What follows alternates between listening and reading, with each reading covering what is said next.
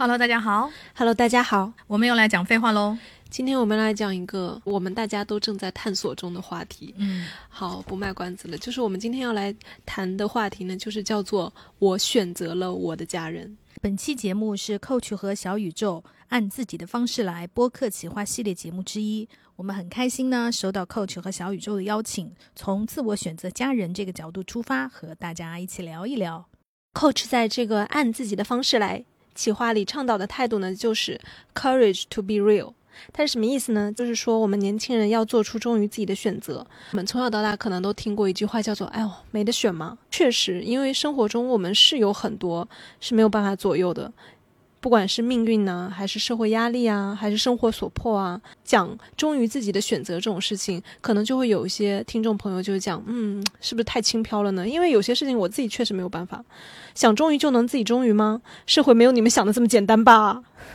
所以，我们今天这一期就来讨论，然后我们也很开心，就我们在发出这期征集的时候，有看到非常多忠于自我的选择的这样的例子，所以我们就迫不及待的要跟大家来谈一谈、聊一聊忠于自己的选择、选择自己的家人这件事情。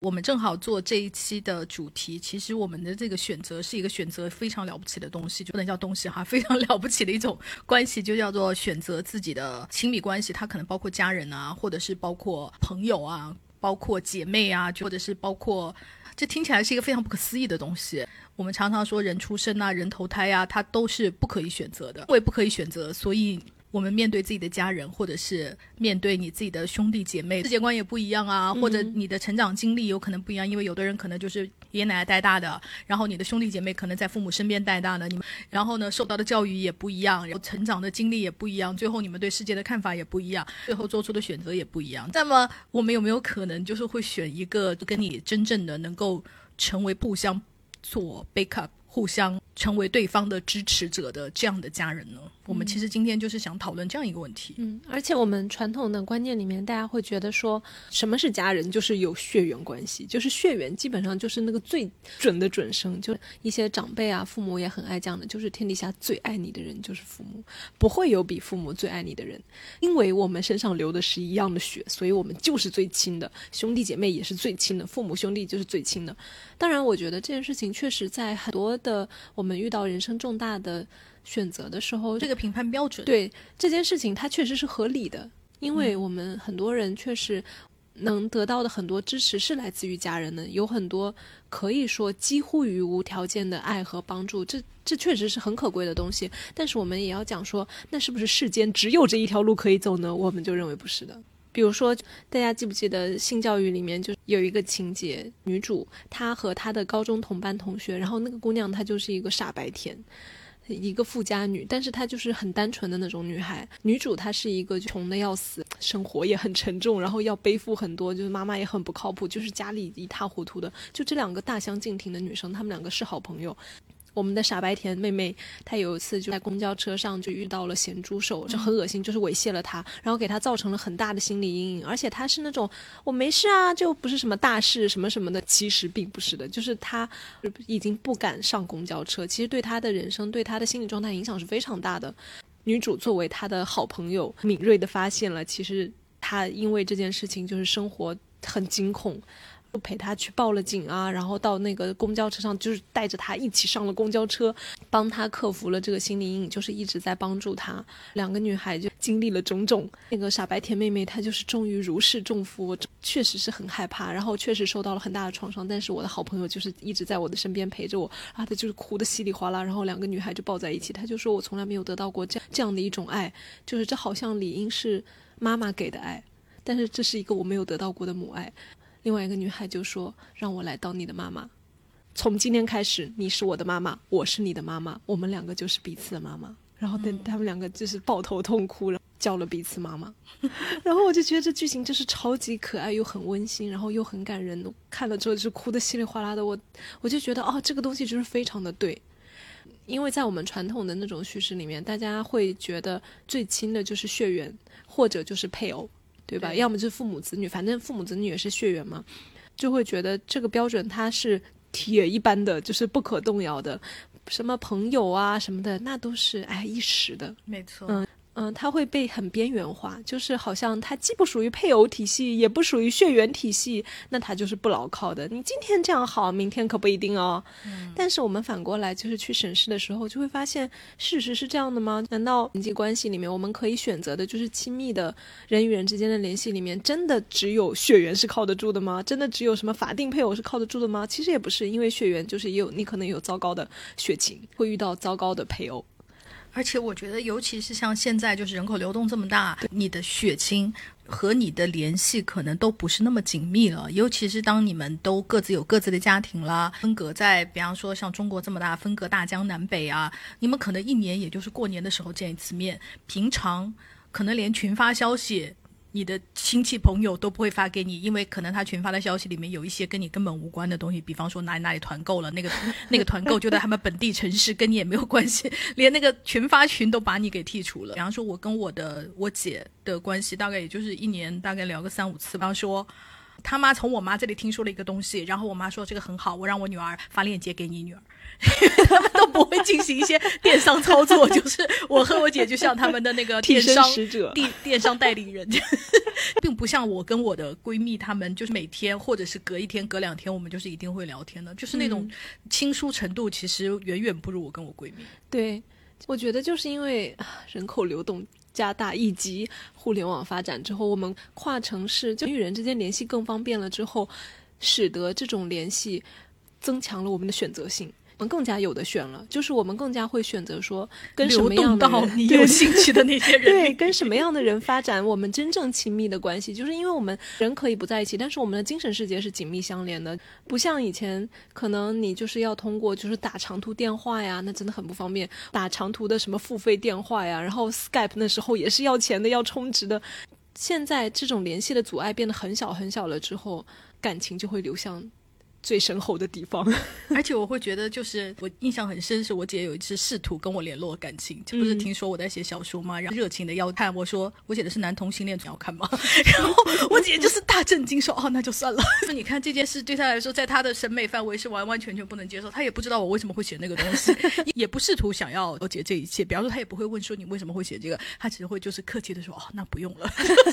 我就会因为我我通过这一次联络，我深刻的感觉到她试图就是你知道。想拉近一些我们的距离，想知道我们的阅读品味，因为他有一次曾经就是问我最近在读什么书，然后我就说我读的书就是是一些他就是完全没有什么兴趣的书，因为我姐比较爱看什么《步步惊心》啊，就是那种穿越类的，她很爱看这一类霸总小说。但是你知道我就是爱看杀鬼的，就是我们俩的阅读品味本来就大相径庭。他看到我就是自己在连载小说，尤其是我在说写爱情小说，他就是你知道很想就是大家拉近距离，没有想到又走向了就是人生的两个截然不同的那种端口。我就会觉得这件事情就是很好笑，更深刻的意识到我们根本就不是同兴趣的人。嗯，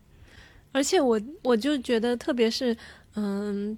大家长大了，选就是成年了，你自己独立生活了之后，就这种选择性会特别明显的表现出来。因为如果你是小孩的话，你上什么学校啊，你跟什么样的人做同桌、做同学，这件事情是不在你掌控范围内的。你你不可能说好，我不喜欢我的同桌，我今天就要转学。我就再也不跟他玩了。但是你可能长大了啊，社会上也没有那么自由，但是你相对还是可以辞职啊，或者你换个城市生活啊，什么这件事情你相对的那个掌控权比小的时候还是要大一些的。在这种不断选择的过程中，我自己就会感觉到，比如说我小的时候，我可能有四五个发小，从三四岁、四五岁。就很小很小，从有记忆开始就已经认识他们的人，但是你长大了之后，就算在同一个城市，你跟他们合不来的人，就是不会再联系了。嗯，但是你跟他合得来的人，就是我跟我的一个发小，我明天就要去接待他，要欢庆他终于离婚成功，非常不容易。以后节目有机会再讲吧。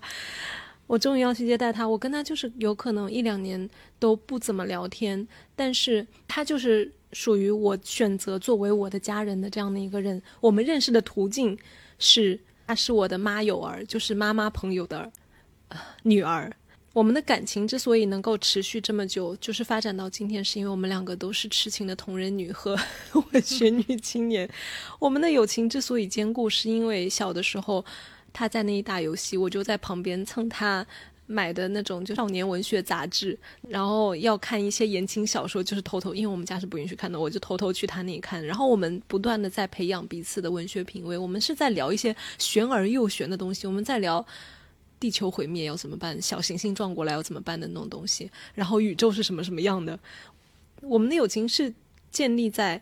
不是大家一起吃辣条的那种关系，所以当我们长大了以后，我们不再在一个城市里面，就是没有办法在一起吃零食，这是没有影响的，因为我们依然在看小说，我们依然在搞 CP，只要我们的 CP 相遇了，我们又会重逢，然后两个人又会如痴如狂的就是在一起进行一些 CP 文学大探讨，然后我们的心又会紧紧的相连。我觉得这就是你长大了之后，就算人生轨迹变了，但是你的精神世界在进行一个选择。所以，我跟他依然是朋友。我们两个，我就觉得“共同语言”这个词就是很对，因为我跟他还是讲的同一套语言，所以就是永远能够联系上。嗯，我觉得真的很玄妙。你知道，我们大学的时候，我们有四个朋友，就是分别是我，我就是随便用女明星哈，就比方说我杨幂、刘诗诗和刘亦菲好了，就是我们四个人。其实我们是。就是虽然不是一个寝室，但我们是一个大寝室的，就大套间的。其中我跟杨幂，我们两个人是最好最好的朋友，一直到现在。我虽然是我们四个玩的，但是你知道现在吗？怎么就形成了两个小团体。就是比方说，我跟杨幂还是最好的，但是我跟刘亦菲也很好。可是杨幂和刘亦菲就是四弟。啊，就是会两个人到现在为止哦，现在我们都已经这么大了，他们两个人还要分别在我耳边说对方坏话的那种。但是我跟杨幂也很好，我跟刘亦菲，我们俩分线的，就是我们单独在一起玩，我们都很好。那同时，我不是讲说还有个刘诗诗吗？刘诗诗就诗诗跟杨幂就是最好的朋友，但是我跟刘诗诗之间就是。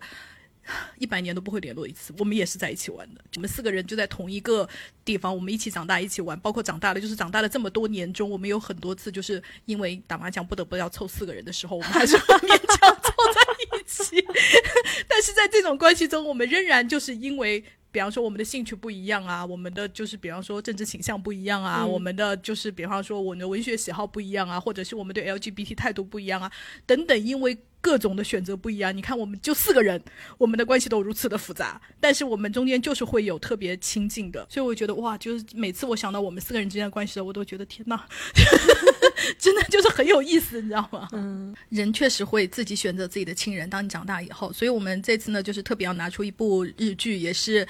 二零一零年就是大杀四方的一部日剧，叫做《Mother》。我很多朋友一定都看过，就算你没有看过，你也会被精彩的片段视频有刷屏。尤其是我们的互联网女儿卢田爱菜在里面的那个精彩表演啊！我相信每一个看过的人都一定看过那一句台词，就是“妈妈再诱拐我一次吧”，就是然后每个人都哭成泪人，被那一句。可以说是红极一时吧，因为他拿了好多好多奖嘛。当时在国内也进行了一番非常大的讨论。我们今天其实这个剧呢，它就是很典型的母亲和女儿的互相选择。嗯，没错。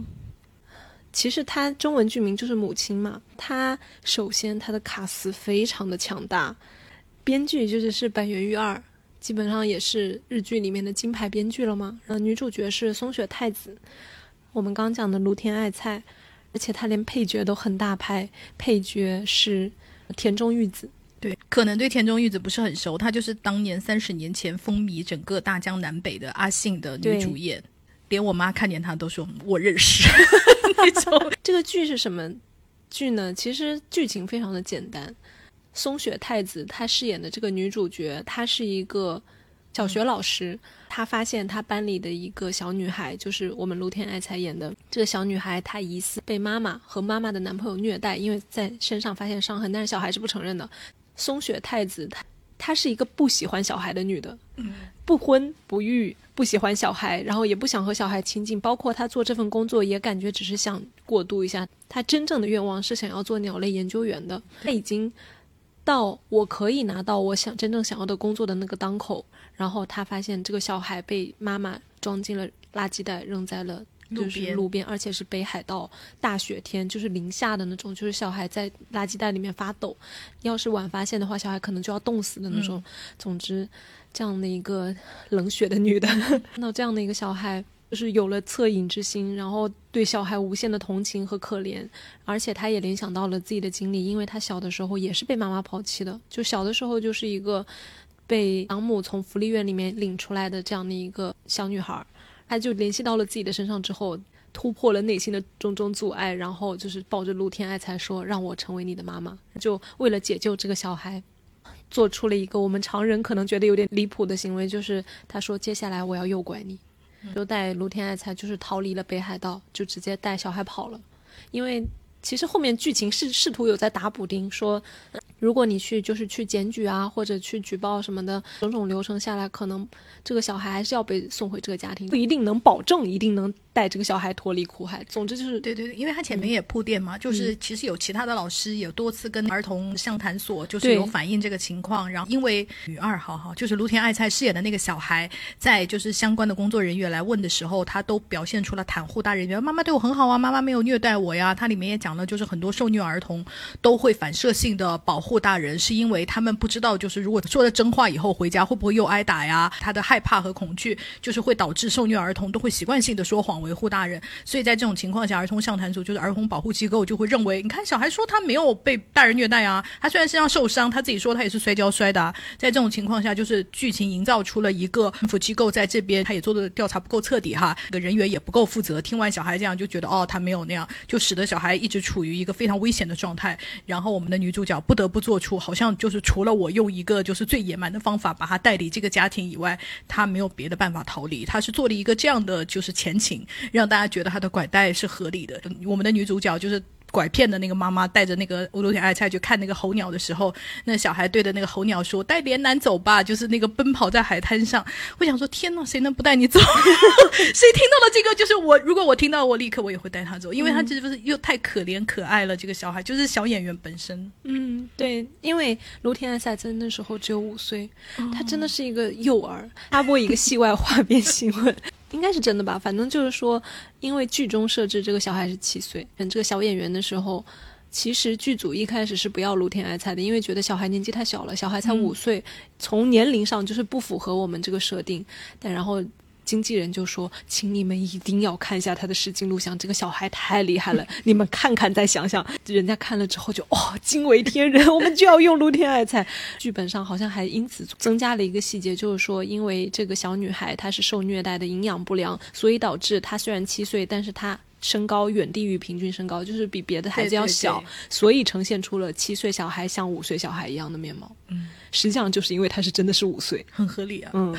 反正就是卢天爱菜也演的非常的可怜可爱。我之前在微博上面大家讨论的时候，有很多朋友就笑死我了，就是说我是一个铁丁克，或者我是一个就是不爱小孩的人。就是平时铁石心肠，但是看着这个剧，就是对卢天爱才涌起了无限的怜爱，就是哭成泪人，眼睛不舒服就打开这个剧看一看，哭一哭。而且这个剧我看的时候，我是每一集都在哭。然后再加上我们卢天爱才的演绎，他就是那么一个可爱的小孩。不知道，反正我本人的互联网保留节目，就是每隔一段时间就是呼喊一下，为什么老天没有送给我们一个卢天爱才？因为他真的太可爱了。几乎他小时候的所有的他的作品，就尤其是他主演的哈，就是比方说《白兔糖》啊，还有《再见》。我们的幼儿园呢，就是以他为主角的那种，我全部都看过，而且不止一遍，因为他真的实在太可爱了。他就属于那种骗你生女儿系列的那代表人物。嗯，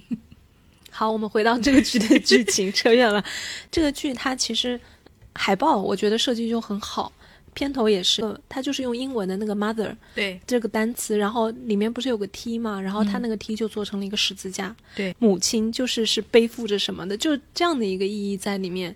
母亲是牺牲，是背负吗？还是怎么样？他就一直在探讨母亲这个角色、母女关系的这个东西，然后围绕母女关系，围绕母亲、母女。我们能数出来的母女关系，一个是就是女主角跟卢天爱菜之间的这个伪母女嘛，就诱拐犯呃老师和就是可怜的被家暴小孩之间的，就他们两。个自由组成的，我现在从今天开始我要当你妈妈，然后从今天开始你就是我妈妈这样的一对关系。我们刚刚也讲了女主角跟她养母之间的母女关系，哦，那一对也很好。然后和她亲妈妈之间的母女关系，以及她在那个养母家庭里面，因为养母家庭里面是三姐妹，除了她之外还有另外两个妹，嗯，其中一个妹妹呢也是一个怀孕的状态，然后她跟她的小孩之间也有这样的一个母亲和小孩之间的关系。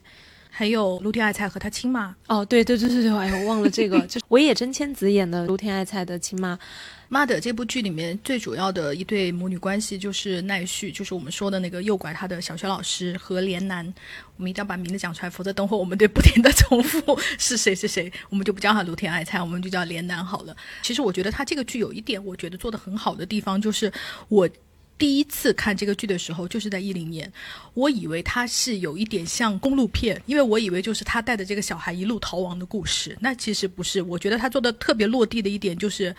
他把奈绪，就是我们的女主角，做成了一个普通人，就是你。当你现在你诱拐了一个小孩，你能做出什么选择？我觉得它是个很现实的东西，因为他就是手忙脚乱，带他就坐火车，坐火车的路上，因为他也从来没有带过小孩，小孩上厕所的时候回头发现包被偷了，这就是特别像我们一个普通人手忙脚乱的。你 你如果犯了一个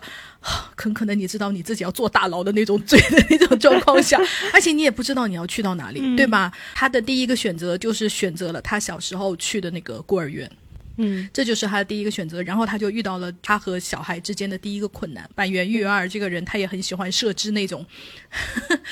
概念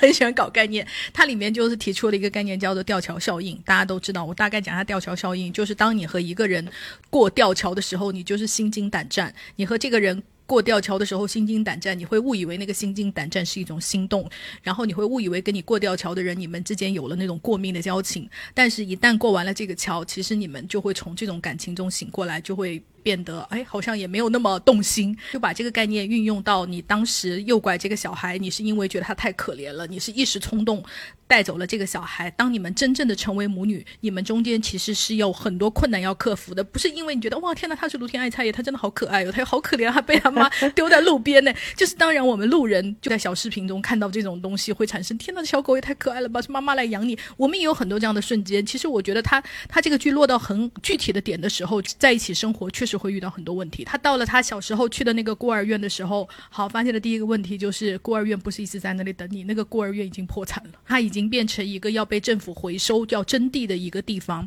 那里面遇见了他小时候的那个孤儿院的院长桃子婆婆。我们的连南就是卢田爱菜，第一次遇见了一个对他很好的，他认为就是像新的家人的这样的一个婆婆，他就对妈妈提出了我们能不能一起在这里生活。对于小孩来说，就是提出这些。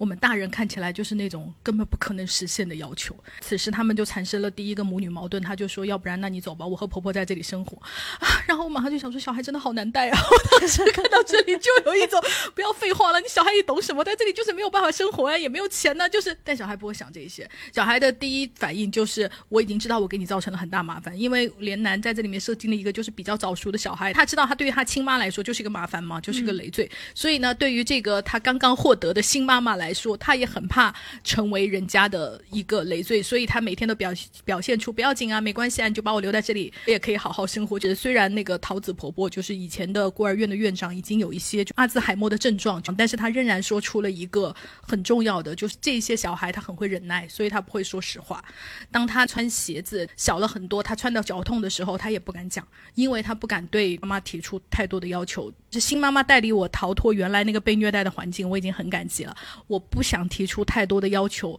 会被认为我是一个很麻烦，或者是一个很难带，或者是个要求太多的小孩，而造成二次被抛弃。所以他这个点就做的就已经很漂亮。当然后面的剧情就是他们一个一个克服他们在成为母女关系当中很现实的点。那后面比方说，他要上学，对吧？他要怎么入学？然后碰到了要向他敲诈勒索的人呐，你要怎么样跟你的家人交代这个孩子是哪里来的？要怎么样？就是等等等等，他是一些非常现实的困难。就是我第一次看这个剧的时候，我完全没有料到是如此落地的一个剧。我真的一直以为是那种，比方说躲避追杀，躲避就是逃到底。对我一直以为它是一个像很公路的那种东西。我这样一个来路不明的小孩，我要怎么样让他变成一个合法的小孩？就是他其实很多是在讲这样的东西。以及母女间是怎么相处，母女的互相选择，其实中间有很多是大家有可能会有挣扎、有犹豫，因为里面有一个情节，就连南就是这个小孩子觉得不要给妈妈惹麻烦，还有一个离家出走，就是他也放弃了，就跟他成为母女嘛，又被找回来。他们有一次一次的那种当时一时冲动做出这样的选择，但是最后一次一次的肯定，我就是要成为你的妈妈，我要保护你的，在这个过程中，我觉得这个东西是很动人的。讲真的，做亲妈的哈。你当时要生这个孩小孩，也就是一时冲动。妈都有很多后悔把小孩生下来的瞬间，那何况是一个根本都没有经过任何，比方说十月怀胎啊，然后分娩啊，然后喂喂奶换尿布的那个过程，因为这里面也就是强调了，你没有经历了那一段骨肉相连的那一段，你真的能做好一个妈妈吗？就是这样的一个。包括我觉得是给观众提出的一个问题吧。我觉得他后面有很多集都是在回答：我们是一个没有血缘、没有这种骨肉相连、没有孕吐、没有就是你真正的在我骨血里面的这种感受的母女关系，它能够真正的是稳定的吗？能够真正是相爱的吗？能够跟真正的有血缘相关的母女关系相比，它经得起这些考验吗？我觉得他提出了很多这样的问题，是这部剧我觉得它的利益很很高的地方。嗯，而且我觉得他特别好的一个。点在于说，他没有一直集中视角在女主角“我选择你当我的小孩”这件事情上，他花了很大的篇幅在说为什么这个小孩我选择你做我的妈妈。因为一开始的时候，小孩跟他走是一个相对就是被动的，因为是求助，他是逃命啊，就是好不容易有一个善良的老师愿意做我的妈妈，把我就是带离火坑，我都快死了。因为那里面就有一个特别可怜的情节，他被妈妈装进垃圾袋扔在路边。醒过来的时候，那时候应该是发烧还是怎么样？就是老师把他捡回家，然后就是在床上睡觉。然后醒过来的时候，老师就问他说：“你怎么样呢？你想做什么？你想吃什么？你想干嘛？我都可以陪你。”就是就安慰这个小孩。这个连南这个小孩醒过来就说：“我想去札幌。”老师就说：“啊，你为什么想去札幌？然后那里有什么呢？你想去哪里玩？”就是以为小孩是想去游乐园之类的那种地方。他就掏出了一张偷偷藏的一个报纸，然后那个报纸上面就写着。在类似于札幌有一个婴儿收容所、婴儿救助站这样的地方，说出了非常有名的一段非常可怜的台词，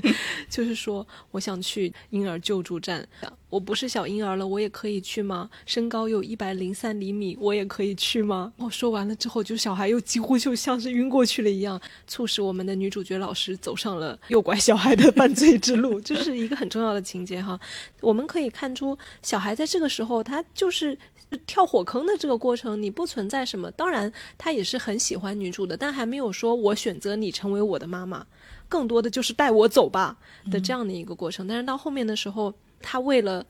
让女主摆脱麻烦，因为那时候警方已经发现这不是小孩落水而死，而好像是诱拐，就是又开始在找这个小孩了。然后发现女主可能就是要被抓起来坐牢之后，他就想自己偷偷回去。结果小孩又走不远，走不远之后，女主也急疯了，就在那里狂找。因为你小孩这么小一个小小朋友在路上逛，就是会被对 会被警察阿姨就是保护起来啊。然后警察阿姨就是牵着他，这时候女主跑过来，女主看到警察的反应就是躲。也不敢走上前，看到小孩终于找到了，也泪如泉涌，但是又有点不太敢靠近。然后小孩就是也呆住了，警察阿姨就问他说：“那个是你的妈妈吗？”然后小孩这个反应就很妙，他就先愣了一下，他先没有叫，就是女主就站在那儿，哦一段距离，母女两个就是相顾无言，唯有泪千行的那种，就非常复杂。停了一下，然后小孩大喊“妈妈”，狂奔过来，还扑进女主的怀里面。那个场景一方面就是非常的催泪，就是谁看就觉得这小孩太可怜了。但是他在剧情点上，就是他在这时候是一个非常正式的选择，他就他叫出了，嗯，这是我的妈妈，在警察面前，因为小孩也很聪明，他们要尽量避免跟警察打交道啊，然后也不想引起注意，然后他那时候就是，就算警察在旁边，就是那就是我的妈妈，就他就要奔向女主。没还有一次是他亲生的妈妈找过来，因为亲妈被怀疑这个小孩是落海而死，不是意外，而是因为受到虐待。因为儿童保护设施也来过嘛，疑似是虐待小孩的这么个记录，所以就担心警察要因此抓他。所以他也是很辛苦的，就是在找这个小孩，找这个小孩，终于找到了。当然，他你要说他完全没有母性也不是嘛，他跟这小孩还是有感情的。虽然他后面也参与了虐待这小孩，想把小孩带回去的时候，陆天爱菜饰演的那个小孩连南，他这时候就讲了一个非常明确的，就是我要跟你斩断母女关系的这样的一个话。这时候小孩就说了一个非常，我觉得非常非常不错的这个台词，就设计的很好，大概表达就是我不会跟你走。然后妈就很震惊，亲生妈妈就说为什么呢？不喜欢妈妈了吗？小孩这时候说：“我没有不喜欢，也没有讨厌，因为你不是我妈妈了。我不叫莲南，我叫季美。季美是他的那个，就是女主角，就是老师为了掩人耳目，要不然的话，你叫一个走失的小孩的名字很容易引起注意嘛，所以取了个亲名字叫季美。然后这小孩也是这么自称的，他说我我现在的名字就是季美，莲南已经上天堂了，莲南已经不在这里了。”因为你不是我的妈妈了，所以我不喜欢你，也不讨厌你。他小孩嘴巴里面亲口说出了断绝母女关系的话，我觉得那一刻就是这个台词，这个剧情设计，我觉得就是非常了不起的，因为你会觉得这个小孩才剧情里面是七岁哈，这么小的一个小孩。你会很容易把他看成是一个被动的、被诱拐什么？这里面他非常清晰的说出了小孩他是有自己的想法，而且他是思考过的。这个剧里面田中裕子哦，本剧 最高光大配角、大女配，非常非常厉害。她作为女主角，就是生母真正的母亲，她跟女主之间的这个母女关系，其实两个人都重新选择了的这样的一个东西，我觉得也做得非常之好。我们在这里也也不怕剧透给大家吧。我觉得就算你知道了剧情是怎么回事，你再去看，因为我是先看剧情解说，我再去看原片的，我依然哭的就是像狗一样。女主角的身世其实就是做了一个谜团给你，她就是告诉你说，女主她的这样的一个不想跟任何人发生联系，也不想有自己的小孩，就是这样的一个就是对家庭啊母女关系这个东西。就是很淡漠的，他这样的一个个性，他是有渊源的。为什么？就是因为他小的时候是被妈妈抛弃的。他这个剧情引出就是很简单，女主角带着小孩逃到了东京，然后遇到了一个陌生的婆婆，然后婆婆就是非常非常的友善，提供各种帮助啊，帮助他们入学啊，假称女主是被家暴的老公打，然后逃出来，所以就是没有带身份信息，然后做她的担保人，这样小孩才能入学什么的，就种种。后面就给你揭开说，其实这个。好心婆婆，这个陌生的婆婆是女主角的生母。当她还是小孩的时候，抛弃她的那个妈妈，观众就会必然就会怀疑，就会很奇怪，说这个婆婆看起来人很好啊。对啊，你当初为什么要抛弃？你为什么要抛弃女儿呢？然后，而且这件事情真的给女主带来了一生的心理阴影，就以至于说她长大了之后，她对于就是人跟人之间的这种亲情啊，包括她跟养母之间的关系都受到了影响，就她永远有这种不安全感的。因为他被抛弃的时候，他已经蛮大了，就不是说是襁褓中的婴儿，他好像也是七岁的时候吧？对，七岁的时候被抛弃的。七岁的小朋友其实已经开始记事了，已经知道妈妈抛弃我这件事情了。嗯，所以就是对于他来说，他的那个情感伤害是非常大的。对，而且他前面也做了一个很巧妙的东西，就是为什么这个婆婆能够一次啊两次的帮助他们，就是因为她是一个单身妈妈，她要找工作养活小孩，那她必然没有时间带小孩。这种情况下，田中裕子饰演的这个好心婆婆来帮助她，就是显得非常的合情。合理，因为你那个时候就是急需人帮助，在女主角还不知道这是谁的时候，就做了一个剧情，让她对这个陌生的人、陌生的好心婆婆吐露了心声，就是说我其实小的时候是个被抛弃的小孩，说小的时候。因为受到了创伤嘛，所以连妈妈的脸是什么样都不记得了。但是就非常清楚的记得被抛弃那天就是发生的事情，就是他妈对他如何的很好啊，带他去游乐场玩呐，他要吃什么都买给他呀，然后要给他买新衣服啊。但是那天他因为一点就是可能儿童乐园餐没有吃到他喜欢的，就是因为 很小的一一个事情，小孩就是不懂的嘛，小孩就是哇哇大哭，就是大闹，他妈没有办法 就哄他，然后直到到了河边捡起一个。蒲公英一吹，然后小孩看到那个蒲公英吹走就是很漂亮，小孩就非常的高兴，所以他就不停的要求他妈妈再给我一个蒲公英，再给我一个蒲公英。妈就不停的就带蒲公英放到他手里。女主角就回忆就说：“我那时候就是非常的开心，没有意识到我妈妈在找的就是这样的一个时机。当我破涕为笑的时候，当我不再哭的时候，我妈就要抛弃我。我后来就是千百次的想，如果我那时候要是没有笑，我是不是就不会被妈妈抛弃？”就是你看他就是回忆的时候，你会觉得这个小孩太可怜了，他真的留下了一生的创伤，而且他完全不知道他妈妈为什么会抛弃他。观众朋友们，我们在这时候 也很奇怪，就是你能感觉到田中裕子这样的一个人，他不可能是个坏人，你就会觉得能判断他有一些不得已的事，你就觉得他是肯定有苦衷，你不知道为什么，你不知道为什么。然后到了最后的时候，他给你揭开这个谜团，为什么就是田中裕子。他不是抛弃了小孩，他是被警察抓走了。他要去坐牢，所以他只能做出抛弃小孩这件事情，完全的迫不得已。嗯，我们这时候也会奇怪，因为你七岁应该就是已经记事了嘛，而且如果你把事情的缘由，就是你跟小孩讲说。我要去坐牢了，妈妈没有办法带着你，那小孩也会明白啊，小孩就不会产生这么强烈的被抛弃感吗？为什么他不做这个呢？是因为田中裕子，他因为什么罪坐牢呢？就是杀放火杀夫，就他放火杀夫这件事情，烧家这件事情其实是为女儿顶罪的，就是小孩因为看到妈妈被爸爸打，要救他妈，然后就把家里放火烧了，然后就是顺便烧死了 家里的爸爸。这个妈妈的心理是什么呢？她就觉得她不能让女儿背上杀人犯的罪名，就算。女儿这么小孩子承担不了什么刑事责任嘛，但是你就会留下人生污点，就大概是这样的一个思路。而且他认为是小孩是为了他去杀人，对，所以他就觉得那妈妈就是要保护你。一开始是带着小孩一路逃亡，他女儿跟他做的就是一模一样的事情，犯了罪，然后带了小孩一路逃亡。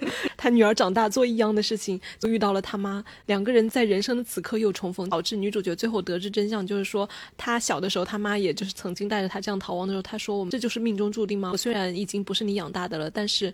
做你的女儿，我就依然走上了犯罪的道路。然后我当时就是看到这台词，我就有点哭笑不得的感觉。而且这个剧到最后，我觉得这一点非常好，就是他到最后都没有告诉女主角，就妈妈其实是顶替你去坐牢的。他妈妈就说：“我的一生就为女儿付出，我这样做我很幸福。”其中是有知情人，他就请知情人，就是不要告诉女主角一，你答应我一辈子都不要告诉他。所以只有我们观众知道，对，只有我们观众知道，就是田中裕子伤害的只有我们一个，是吗？对，然后非常这里面他就想说，首先田中裕子她演的这个生母，她做出的选择就是我要为女儿背负一切，以至于我抛弃我的女儿，就是在女儿心中就是留下了这样的一个伤痕。以及他后面跟女儿再重逢的时候，女儿是非常怨恨他的，但是他也没有解释，他也没有说任何，就是他就承受着女儿的怨恨，他就说你怨恨我吧，你怨恨我是应该的，我确实抛弃你了。而且你看他从出狱的第一刻，他就开始找女儿。对，反过来女儿对妈妈的这个选择呢，第一是还不知道这个陌生的好心婆婆就是亲妈的时候，婆婆就问她说：“那你如果再遇到了这个亲妈，你会怎么样呢？”然后她说：“我不会认她的，我也希望我不要遇到她。”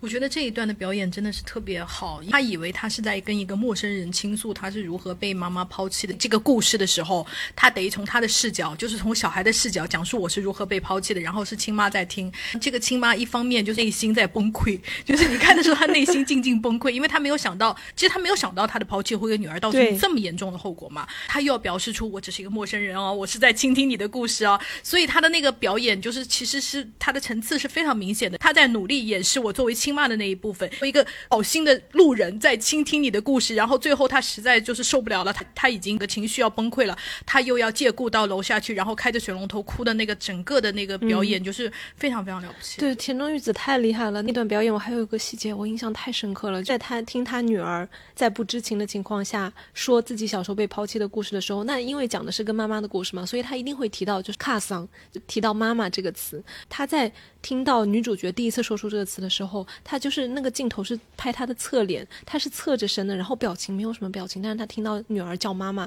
这个词，他就头就是很轻微的点了一下，就是你能感觉到他这个点头如此之轻微，就以至于你能感觉到他是一个不由自主的动作。你听到亲女儿在叫妈妈，你就是会做出反应，但是他又有点在克制的感觉，他不可能做的特别的大，他也不想让女儿知道他就是妈妈。田中裕子就是这样的一个精到的这样的一个表演大师，他就是能够把这个分寸拿捏的如此之好，我们语言难以形容。女儿对妈妈也做出了选择，她第一个选择就是我不认，我也不想见他，我就是不会接受他的。通过小小的一个线索，她发现了这个。我生的好心婆婆就是抛弃她的妈妈的时候，她的反应就是崩溃，就是发怒，带着自己的女儿走，就是再也不要跟这个女的来有来往有接触。她其实到最后始终她都不知道她妈妈到底是为什么去坐牢的，只是在后面不得不，因为她带着这个小孩逃亡，又要躲避警方的那种，然后又要去搞户口，让这个小孩真的能正常生活，这种就不得不跟她的亲妈有交集纠缠在一起的时候。他感受到了他妈妈是一个什么样的人，你能感觉到女主就是在这种无可奈何中的态度的软化，她就是依然是痛苦的，她依然不知道为什么当年她妈妈会抛弃她，但是她慢慢的知道了，感受到了她的母亲是爱着她的，嗯，到了最后，她发现她妈已经身患重病，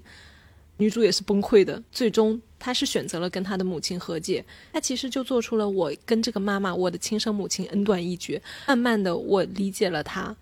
在她人生的弥留之际。他依然就叫出了妈妈。嗯，在此之前他是不肯叫的，就这样的一个选择的过程，他其实是重新选择他成为我的母亲的这样的一个东西，我觉得也做得非常的巧妙。我觉得就很像李安讲的那个话，亲人之间就是爸爸的尊重也是不断赢得的，它不是一个一劳永逸的东西，所以就算是亲母女之间，这种选择也是不断的在重新选择的。对，而且他做了一根和养母的对比的线嘛。当他亲妈知道他犯罪的时候，是义无反顾的，就是好，那让我们一起犯罪吧，让我成为你的同犯吧，是做了一个这样的选择。养母就是给他签了一个断绝关系书。但是养母并不是一个坏人，其实养母也是个非常伟大的母亲，而且养母跟她的线也很动人。但是她养母做出这个动作，我觉得就是大多数人也是能够理解的，因为第一个，她养母是一个大公司的社长，再加上他还有两个女儿。那如果比方说一旦他女儿拐卖儿童这个罪事发的话，他整个家庭包括他的两个女儿就会受到影响。所以在这种情况下，他和这个养女签了一个断绝关系书，表示好像我们对于你的那个罪行毫不知情。当然，最后这个书他没有递交到那个社工所哈，但是他做出了这样一个动作。因为我们前面也讲了，你妈去坐牢去了，所以小孩当然就是被送到了福利院里面嘛。他进福利院之后，就是就是自闭，跟谁也不讲话，也不笑，没有任何反应。这时候，社长母亲就是他的养母。来福利院领养小孩，他那个台词也写的很有意思。他说：“其实我们虽然是领养的，领养的小孩，但是我领养你不是我选择的，父母子女之间不是选来的，我们是相遇的，是遇到的。”女主角也问养母，问妈妈：“你为什么选我呢？”如果你从大人视角来看的话，是一个不讨人喜欢的小孩。养母就说：“我是遇到你，我不是选择你，我就是看到你，我就是觉得我要把你带回家。回家之后就是如想象中一般困难。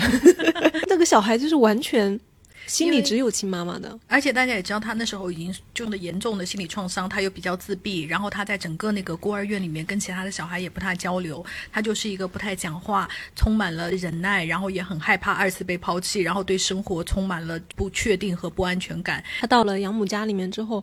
那个是长大了之后养母的这个视角讲的，他说你也不跟别人讲话，你也你也不笑啊，你就是依然一是一个很自闭的状态。既然我把你带到家里来，我就要。尽力的做一个好的妈妈，就是要照顾你，帮助你。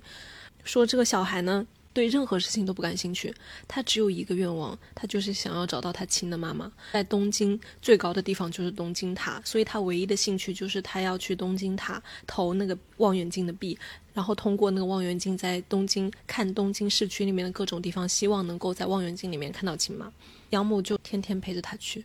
因为小孩唯一的愿望啊，他就陪着他去。这小孩在望远镜里面找亲妈，也不跟养母交流，然后就在旁边，也没有任何怨言，不停的给他递硬币，直到有一天，那个小孩突然在望远镜里面，好像真的看到妈妈了。我们观众一清二楚，那肯定不是，是他看错了，因为亲妈此时还在坐牢。小孩就叫了一声啊。然后就冲下去，就要去找他的妈妈，就在小巷里面跑，小孩在前面跑，养母就在后面追，也其实也是跟着他一起在跑，也没有拦着小孩说啊，你肯定看错了什么的，就是小孩要去找他，就很努力的拼命的跟着小孩就是在跑，然后跑着跑着就养母就摔了一跤，那个膝盖就严重擦伤，流血了嘛，然后小孩看到了之后扭头一看，就停顿了一下。扭头跑走了，然后，然后此时我们观众的心也跟养母一样，应该是凉了一下。过了一下，就小孩回来了，就拿了创可贴，说当天回到家之后，小孩第一次说出了“我回来了”这句话。日本人说的就是他大姨妈妈，只有在回家的时候才会说这个话。当你真的认可这个地方是家的时候，他们才会讲这句话。养母就说：“从那一天开始，我好像真正被你接受，成为了母亲。”嗯，其实这就是小孩选择妈妈的一个过程。对。所以我就觉得，其实养母的线也很了不起。因为虽然刚刚说的那个签那个断绝关系书，但是你从一开始，比方说他回家要问妈妈借钱呐，然后他妈就是问都没有问就把钱给他了，他还说谢谢。他说你干嘛跟我说谢谢？你就是要对我不客气一点啊，你就是要对我理所当然一点啊，因为我是你妈。啊他说他养母非常非常的爱他，而且他养母。没有告诉家里不是亲生的，所有人他的两个妹妹都以为这是亲姐姐。我说他这点也很厉害，因为他两个妹妹都已经很大了。直到看到他们要交去市公所的那个什么养母养女断绝关系表，然后说这个表是什么东西啊？妈，你为什么要写这个？姐，你为什么要写这个？然后妹妹崩溃，那里就是非常的搞笑。观众也才会意识到说，哦，原来他们家人小孩都根本都不知道。家里的最小的妹妹就大崩溃，就是说怎么可能姐姐不是亲生的？我们家就是最有名的就是我们美女三姐妹。我们刚刚也讲了，这这么多对母女关系，它其实无论是亲的也好，有血缘也好，还是没有血缘也好，它都是充满了一个选择的过程。嗯，整个剧都是在探讨一个问题，就是有血缘的，就是最亲的吗？嗯，没有血缘的，他就不能成为真正的亲人吗？显然不是这样。起码板垣育儿给出的答案就不是这样，并他用这么多的笔墨来告诉你，为什么没有血缘的人跟人之间的感情能够真正的像亲人一样。我们这次聊的主题呢，就是按照自己的选择来选择家人，尤其是我们刚刚聊了很久，并且我们俩都很激动、很感动的那部日剧嘛的，正好和 Coach 这次与小宇宙播客企划的主题按自己的方式来呢，嗯，它是非常相符的。按自己的方式选择自己的亲密关系、自己的情感支持系统，也是一种自由。其实按自己的方式来，也不一定就是说啊，一定要不走。寻常路一定要不按常规，一定要叛逆。其实扣去呢，他主要想表达的是，每个人都可以做出符合自己内心的选择。选择可能有很多方式，每一种选择呢，都可能会驶向不同的道路，面对的都可能是非常未知的情况。那我们谁也不知道未来到底会怎么样。重要的呢，就是跟随我们内心的声音。我们也觉得，在新年来临的这个时刻，和大家聊一聊这一些，就是非常有力量的。在上一年的回望，新一年的展望这样的时候，我们重新出发，向心而行。我们前前段时间也看了 Coach 发布的那个 Courage to be real 的那个视频，然后这视频我看了之后，我就感觉就是还蛮贴近我们年轻人当下的生活的，就是他们在探讨工作中啊、个人外在的表达上啊、爱情、亲密关系里，然后在家庭中等等，就是跟我们生活息息相关的一些话题。其中就是选择亲密关系，还有你选择跟其他人形成什么样的关系，这方向其实也就是很符合我们今天跟大家聊的这个话题。其实我们在微博上跟大家征集这个话题的时候，大家也讲了很多方方面面的各种。我选择了我的家人，有些人讲说我选择了我的小猫小狗成为了我的家人。有些朋友就会说，如我跟我现在的伴侣，我们是进入了婚姻，那当然这也是一种选择了自己家人的一种方式。还有呢，有些朋友就是说，我是通过发小也好啊。同学也好，场上的同事也好，还有或者打游戏认识的网友也好，我通过种种不同的方式，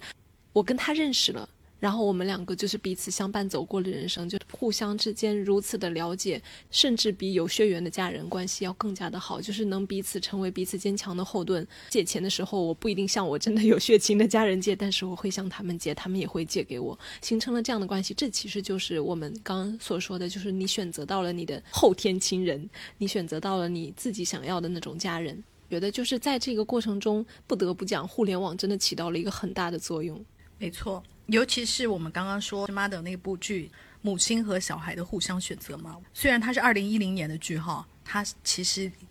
到现在已经十三年了。可是这个概念在我们如今看来还是非常的新，因为确实要跳出血缘，自己的选择女儿，或者是自己选择母亲，它本身就是一个很难执行，或者是说很难实现的事，尤其是。母亲女儿是个双向选择，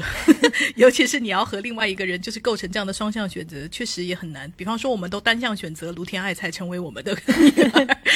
我们有一个非常典型的互联网母亲，就是小高姐，就是我们大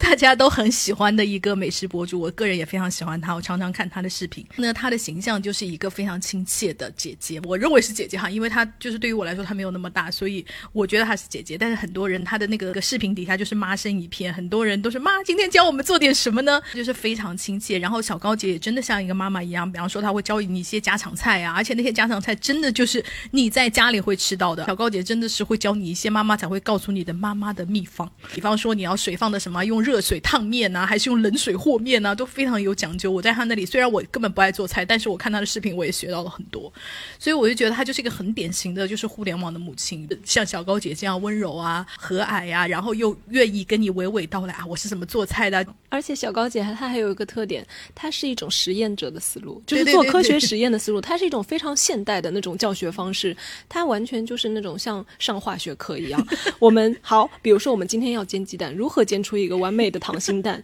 我们现在有几种不同的方法，我都试验过了。我来告诉你哪种方法是最好的、最简便操作的。对，她是这样的一种叫法，所以她是一种现代的妈妈。她不仅是有就是那种亲切的妈妈，而且她是一个现代的有科学精神的 一种哦，受过良好教育的一种都市高级妈妈，就 这种感觉的。而且还有一种妈已经替你们吃过亏了，对这样的一种嗯 呃，还有一个就是非常典型的妈妈，就是张小斐饰演的那个李焕英，她其实也是一个很典型的互联网母亲。尤其是这个电影出来以后，我的底下的粉丝就是不会喊她什么姐姐或美女什么，就直接喊妈，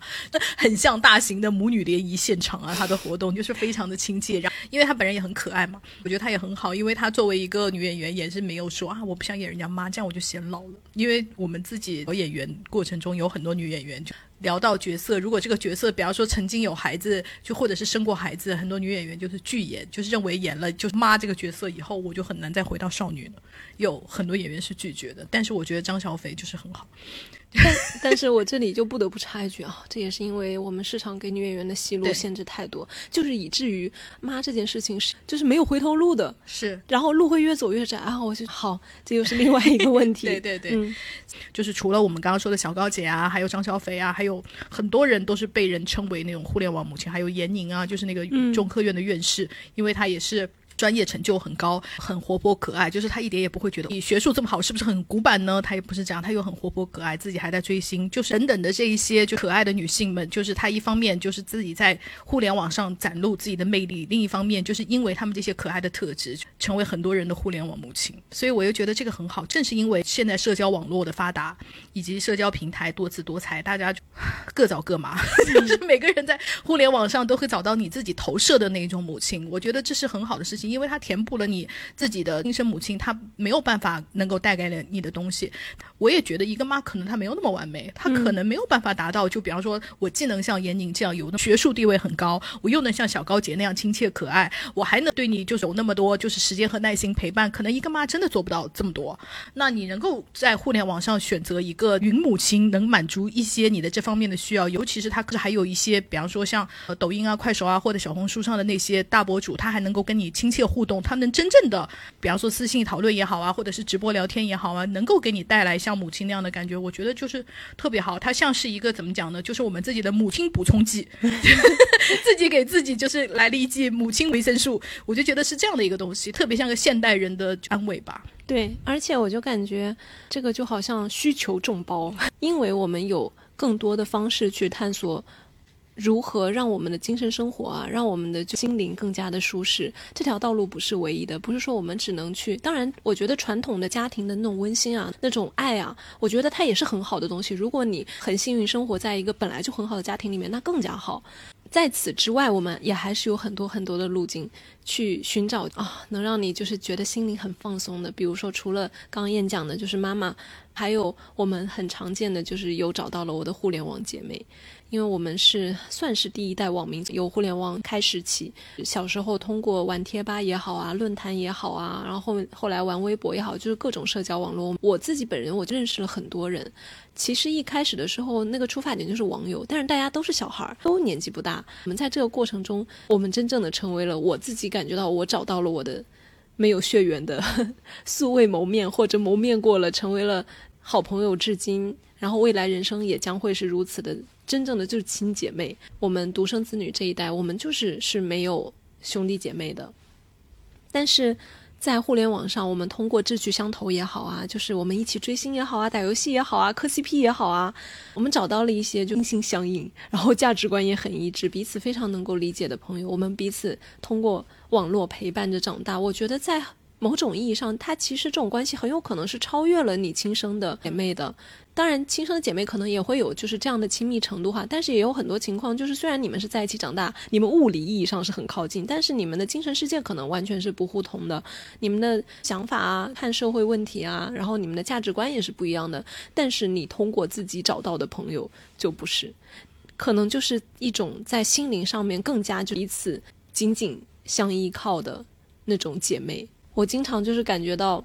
我的人生要是没有我在互联网上找到的这些亲姐妹的话，就是跟现在一定完全不一样，我也不会是现在的我。嗯，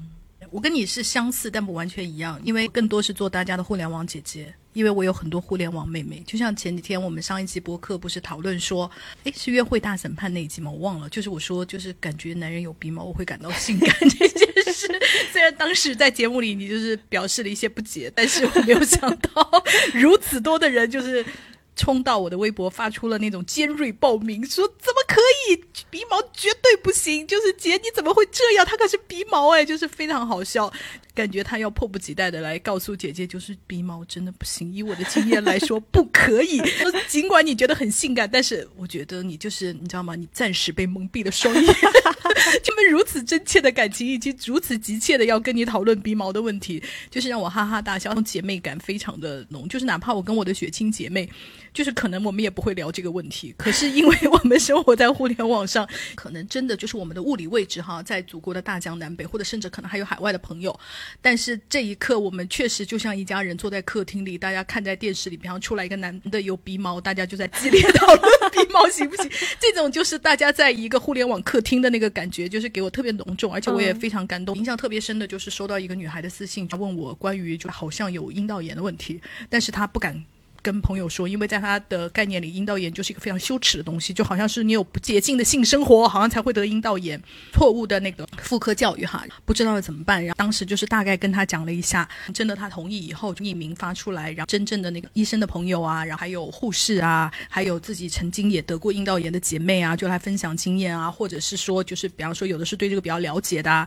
你从互联网的各个角落涌出了一堆姐妹来跟你共同探讨阴道炎的问题。其实你在现实生活中，你可能很难启齿跟你身边的人讲这个问题，因为讲完了以后，你不知道他会对你什么态度。尤其是也有可能他跟你持有同样就是有病耻的这种姐妹，你不知道他会怎么想你。所以他觉得这个问题，与其跟熟人讨论，不如跟陌生的姐妹讨论，他来的更加的安心和安全。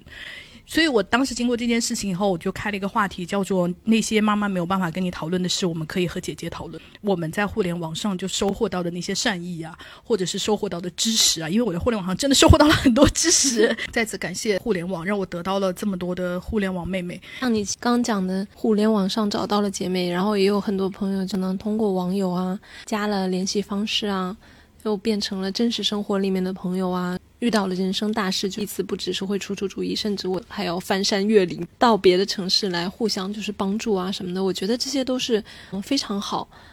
然后其实我觉得大家可以通过各种方式找到自己的家人，比如说有些朋友就是从发小变成家人，然后有些呢就是从网友变成了挚友。大家可能是追星认识的呀，或者打游戏认识的呀，也有可能是职场认识的。然后各种各样，我感觉就像那种。人生偶然的路口，我捡到了一个珍贵的朋友，然后珍贵的朋友就变成了珍贵的家人。在这种缘分之上，然后再加上我们和对方一起建造出来的关系，就是我经常就觉得就很美妙。而且我们也常常说，人生是没有回头路的。我们人生经常要面对花园分叉的小径，但我感觉其实也不完全是这样子，因为你选择和什么样的人同行，和什么样的人成为家人呢，就会让这条路。变得非常丰富。我有时候跟燕出去散步，好朋友就我们在野路上面看个不认识的鸟啊，看到路边的野草啊，都会很快乐一样。这些人生主干道上小小的分叉，其实就是我们选择了自己的家人，然后在他们的陪伴下能看到的风景。我觉得这也就是 Coach 这一次在跟我们讨论的东西：Courage to be real. Life has many paths. 而我们去探索不同类型的人与人之间亲密的连接，就是在寻找属于我们自己的、适合我们自己的道路。因为你有一个真实的自我的核心的东西在那里面，然后你去追求我想要的一种情感联系也好啊，然后一种心心相印的共鸣啊，在这个路上你就自然而然的得到了一些就是很不错的那种感情，它不一定是爱情，也很多是友情，甚至最后转向了我们说的这种。真正的亲情达到了这种级别浓度的这样的感情。好，说回到 Coach，你有用过 Coach 的东西吗？当然，我有好多 Coach 的包，嗯，而且我印象特别深的是，在我工作第一年收到的一个礼物，就是一个 Coach 的卡包，现在还在我的抽屉里，它现在一直被我保存着。它是我老板在我工作一年送我的礼物。哦，现在还得用我的银行卡呀，还有你的那个通行证啊，还有社保卡呀，都通通放到那个卡包里。虽然它不大哈，但是它可以说是我第一个奢侈品牌的包包。嗯嗯，所以我就觉得是有缘分的。而且你想啊，我第一次工作到现在，真的已经十多年了。嗯，我不会意识到它已经跟了我这么多年了耶，因为它作为一个很好用的卡包，它放卡呀。第一个想买的包就是 Coach 的包，但是当时我还是一个女大。我花钱要通过我妈的审批，我妈没有同意，我就没有买。我跟她依依惜别。哦，我妹第一个奢侈品也是 Coach，我印象很深。她当时就买了一个 Coach 的包包，一天背有没有必要她都背。然后它是一个那个小斜挎的那个包，记得印象很深，大概是两千多。因为大多数女大我们都是用，比方说无纺布的那种包包啊什么的。当时拥有一个 Coach 的包包，也在小闺蜜团里面得到了艳羡的目光。我觉得随着慢慢长大，大家就会开始接触各种各样的品牌啊，避免不了你一定会就认识 Coach。路上啊，在三里屯啊，或者是在地铁上啊，就会经常看见大家背着 Coach 的包包。嗯，感觉这个品牌 Coach 这个品牌，它就是非常的有活力，而且品牌宣传里面啊，就是我在小红书啊或者其他各种各样的平台啊看到它的很多品牌宣传，就有很多是跟年轻人的生活和精神世界是息息相关的。好，我们回到选择亲人这件事情上面来哈，那我们不得不提的一个作品就是失之愈合的《小偷家族》。没错，这个电影也算是家喻户晓吧，对吧？我觉得是吧？嗯，因为我就算你没看过，你肯定都听过的。对对对对对，他开篇就是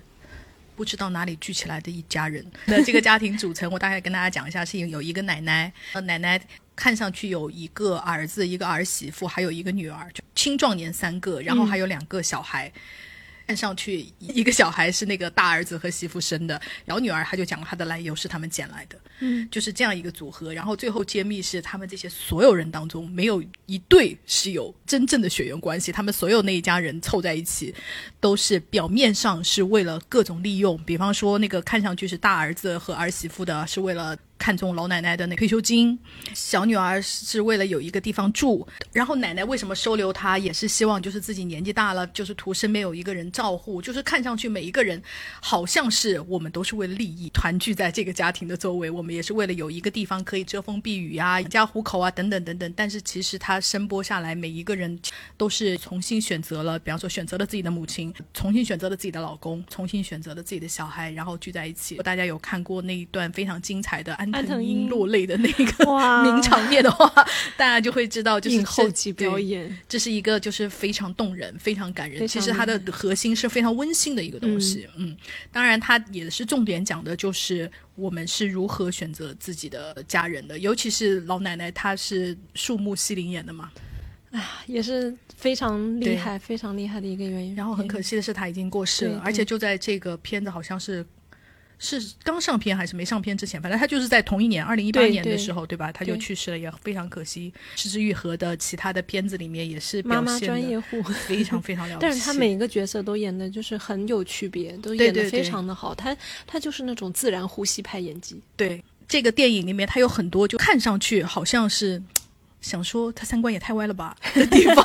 但是呢，但他的那些情感流露，比方说他这里面的那个大儿子，就是经常教那个小孩偷东西，你其实听上去是不是怎么会这样？大人怎么会就是要把一个小孩教坏了呢？他们全家都被警察给抓了嘛，因为看上去就是一个怪怪的家庭，好像每一个人都是，比方说都没有身份证啊，对吧？偷鸡摸狗对啊对啊，就是一嗯家不正常的家庭房被日本警方抓住了以后，说了一个让人动容的，他说除了偷东西，我也没有什么可以教他的。他的这些细节又让你落泪，但其实电影的时候，他当然就教会了他很多东西，比方说教会他钓鱼啊，然后还教会了他就是青春期，当他第一次遗精的时候，他的性教育啊，他爸爸教他，就是比方说这个是男孩子开始长大，你不要害怕，他不是尿床了，就是他其实是有教他那些东西，但是对于我们的男主角说，他就是说我好像除了偷东西，我什么也不会。有很多就是这样的小细节，让你就为他流泪。你说到这个，我就想到一个国内的一个国产片子，就是冯远征主演的。冯远征大家最熟悉的就是他的安家和那个角色，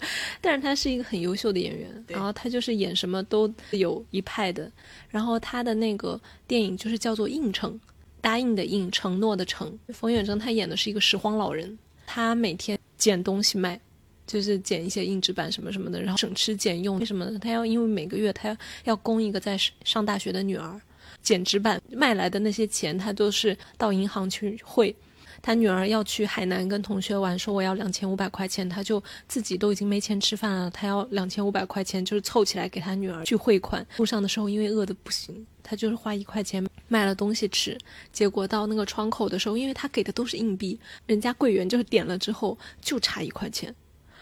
没有凑到两千五，因为都已经认识他了。然后就说：“哎呀，大爷没关系，就是这一块钱我帮你垫，也知道他很守信用，他会还的。”然后他当时就是急到在柜员那个窗口那里就打自己耳光，就是因为这个钱凑不齐，没有办法给孩子，就是他是这样的一个形象。然后你就会觉得，哦，那他是就是很爱自己的孩子的嘛，是这样的一个就是父亲。后面呢，机缘巧合，因为他吃饭的时候。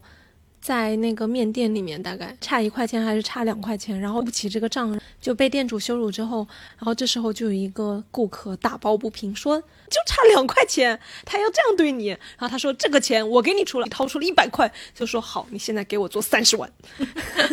他们是这样认识的，机缘巧合。然后那个人就是帮了这个拾荒老人很多次啊，然后拾荒老人也有帮了他，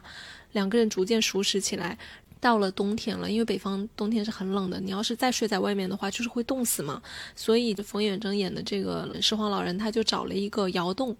特别廉价的，就是住到里面了。那个地方为什么便宜呢？是因为别人家的老人挺受财的一个地方，就是棺材在里面。然后正常大家是不愿意就是跟棺材住一起的嘛。住进去了之后，发现当时那个仗义直言帮他的顾客也住在里面，然后两个人就开始了一个室友的一个生活。然后啊，然后他那个室友还会带女人回来啊，就是人家在那里大搞特搞，搞得冯远征就是没有办法睡觉啊。他们两个之间就是有那些搞笑的那种各种矛盾的桥段。后面之后，慢慢的你就会发现。两个人就建立起了类似于亲人的关系，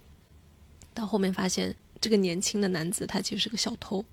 出手非常的阔绰，但是就毕竟是违法犯罪嘛，因为偷钱也惹事过。冯远征演的那个拾荒老人就救他，去凑钱去把人从那个仇家那里赎出来，就是他们两个形成了那种好像真正的父子一样的那种关系。然后后面再给你揭开一层，就是冯远征他辛辛苦苦供养的那个女儿，其实不是他的亲生女儿，是他曾经想要结过婚。就在结婚的那一天，他三轮车从山坡上滚下去，骑三轮的人和他的新婚老婆都死了，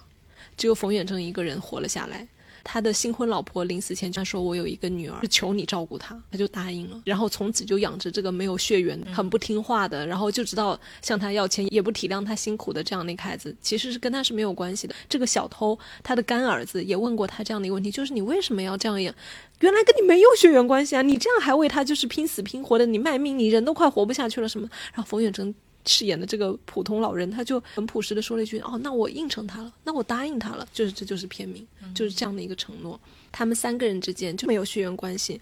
这个故事线虽然剧情不太一样，但是它的这个编织跟那个小偷家族还是蛮像的，就形成了一个他们的家庭关系。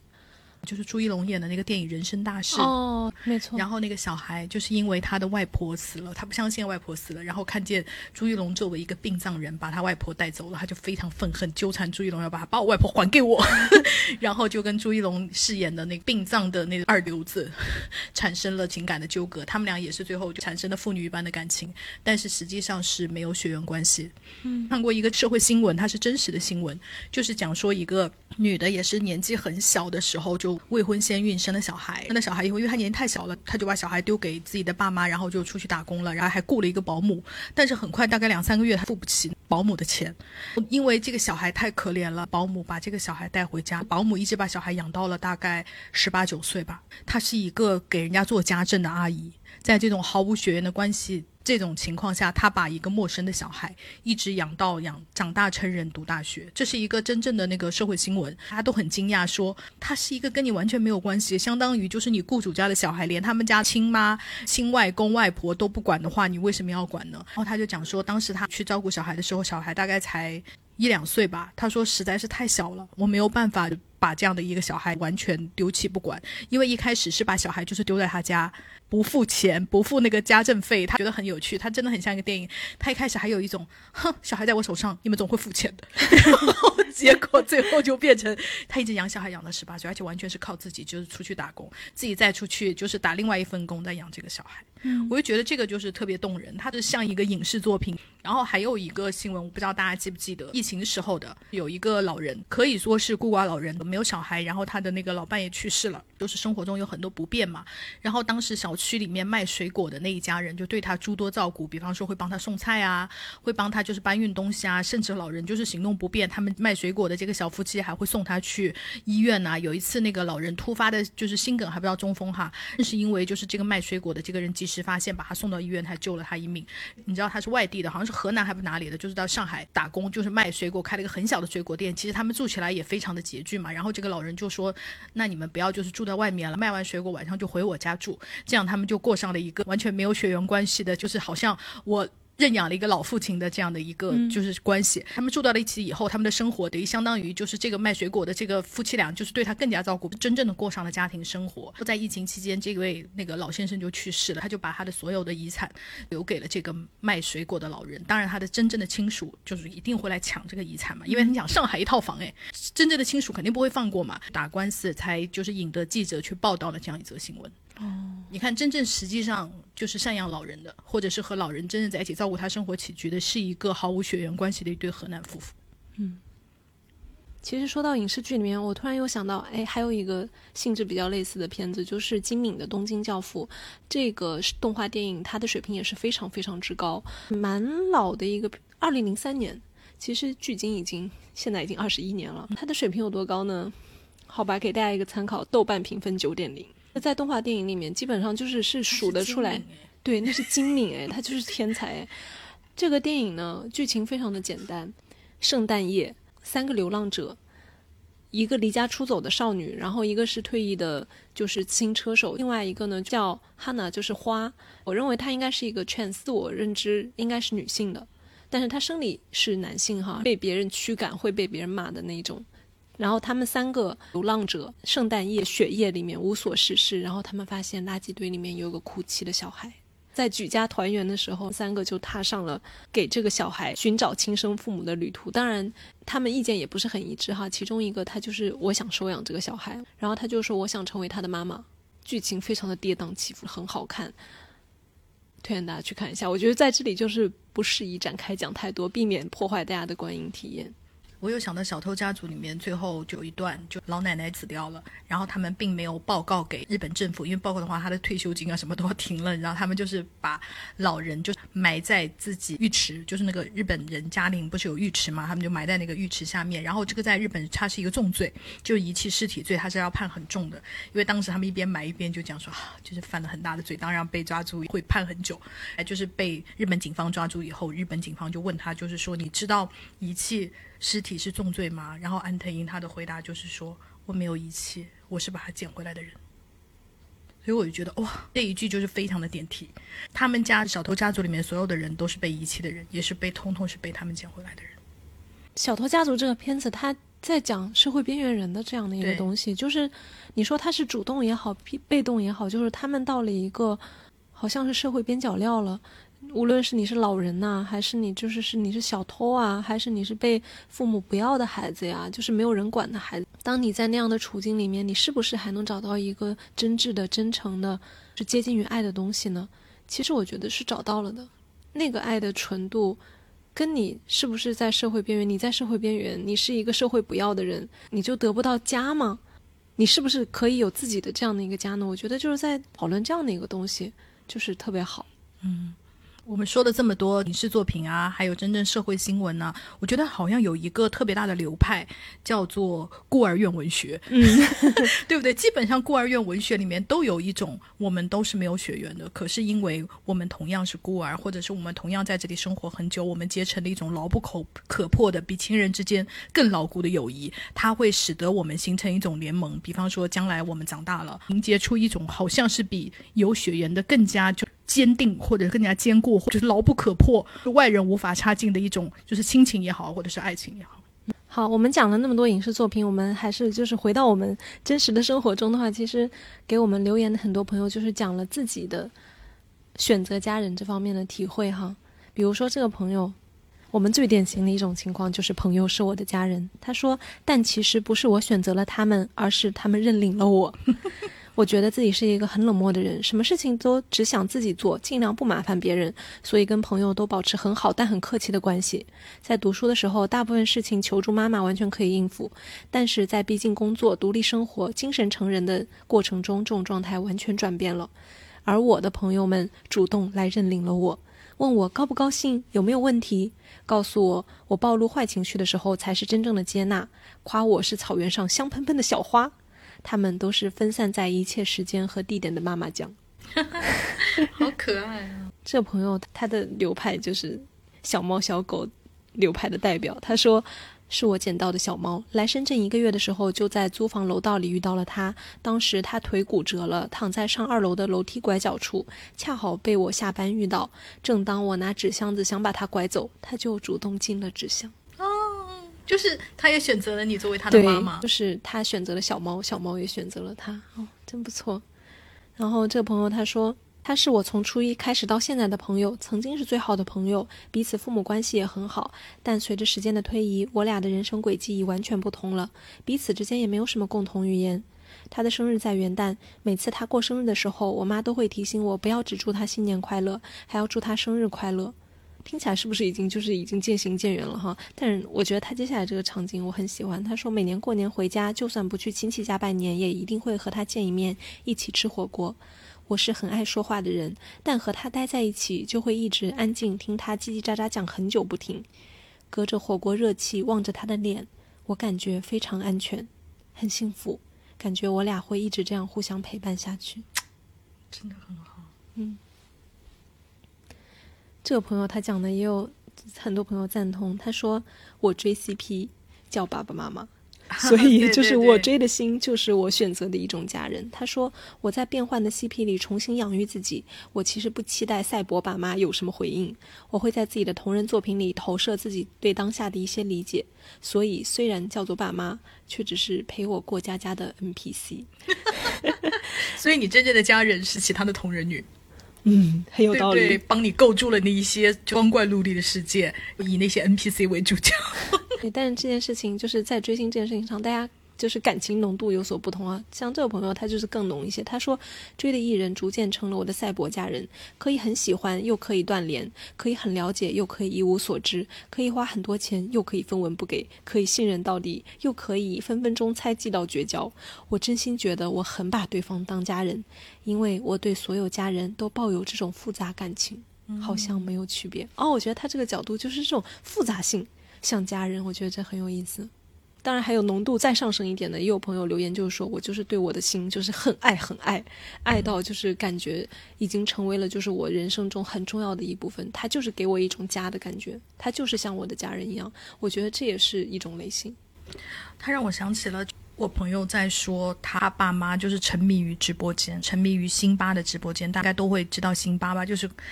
号称快手皇帝，快手粉丝第一人，然后直播间的销售额大概是李佳琦的几倍吧。他几乎是每天都直播，他直播很有特色，他直播不是光卖货，很像是有一个人在跟你聊天。他妈沉迷在这个直播间里，就会会购买啊，会什么的。我就是有一种，因为他已经把他当成了一个就是互联网的情人，每天到这里来就是不说别的啊，我看看你，就老哥在干嘛呢？老哥，然后你就说，哎呀，我也给你就是买点货吧，我不能在这里干听啊，一边就是聊天呐，一边卖货呀。然后你身为一个天天去的，第一个你会被这种氛围所感染，第二个你会觉得，既然我已经是你的家人，那么我确实要为你的业绩就是做一点贡献。我也不是每天买，对吧？我也不是每天都买那么多，但是我能买一点是一点，我就觉得他这就是一种家人的营造。嗯，这个朋友他讲的这个细节点，我觉得很有意思。他说，从六岁开始认识的闺蜜，超过二十年的情谊，是我自己选的小妹妹吧？她永远理解我，支持我，随时随地想着我。连吃 KFC 都会把送的玩具留下送我，嗯，好可爱，我觉得好可爱。然后这个朋友他打的比方我觉得很有意思，他说因为发现友情观缺陷而疏远室友的时候，我在网上认识了有同样玄学爱好的姐妹，聊天聊着聊着，发现和室友是同一天生日，感觉老天在给我排俄罗斯方块，缺了的永远补起来。虽然只在网上有联络，但是我觉得和他很亲近。嗯，很有意思。这个朋友他说，电影看了以后，就是《小偷家族》那个电影。嗯，他说我哭了很久。我有个女儿，我很感激她的出生。自己选择的家人，有时也不一定是自己选的，很多时候需要很幸运的去遇到。而我从小到大连两块钱的刮刮乐都没中过，每次满怀希望，以为是自己选的家人，最后就是几年的时间换回遍体鳞伤。也许以后会养只仓鼠吧。也可能会在周末卖馒头去河边喂鱼鸟。嗯，就是你自己选择的家人，他也不一定是完美的，因为他人就不是完美的。嗯，那你的每一段关系也不可能是完美，大家就是要接受你自己选择的家人，也有可能就是你们只能共同走一段路，而不是能说成为永远永远的家人，或者是说你们的关系可能只能做到在某一方面像家人，他并不是真正的方方面面的。我觉得也不要把自己选择家人这件事情完全的神化。嗯，这个朋友他说，我选择了互联网老师，也不是严格意义的老师，有时候是老师，有时候是朋友，有时候是姐妹。带我认识自己，接纳自己，爱身边的人，保有一颗宽容之心，认识人性。没错，我说的就是燕窝和燕子。然后我看到这的时候，我根本没有想到，天呐，感谢互联网给了我们这么多善意和爱，情愿意献钱，会继续努力的。谢谢大家。这位朋友说，是我的男朋友，我幼年有被严重忽视和暴力的经历，让我对家的概念很远。男朋友是一个非常有耐心、非常包容、非常照顾别人的人。虽然已经二十五岁了，但是我经常会感到害怕，对世界缺乏基本的安全感。但是他不认为我不正常，他接受我的任何一点害怕，尽他最大可能让我觉得有安全感。对我的衣食住行，他也很关心，看起来真的很像老父亲。有时候也会有点烦，但他无微不至的照顾和理解，让我不再那么焦虑。因为小时候妈妈很暴躁。动不动就会烦，然后动手，所以我很难提问题和提要求。妈妈只要一皱眉，我就不敢说话了。所以其实我是一个很焦虑的人，我像我妈妈一样很容易烦躁。我的男朋友就像一张柔软的大垫子，兜住我，我可以在任何时间击打这张柔软的垫子，不用害怕被打。能得到就是给你安全感的一段关系，很难得，很不错。嗯，这位朋友说。我的朋友和老公都是我选择的家人，和真正的家人除了爸妈之外都没什么联系。在离家千里之外的城市，和我选择的家人抱团取暖，感觉也挺好的。朋友就是世界上的另一个我，像我的姐妹一样，互相作为对方的后路。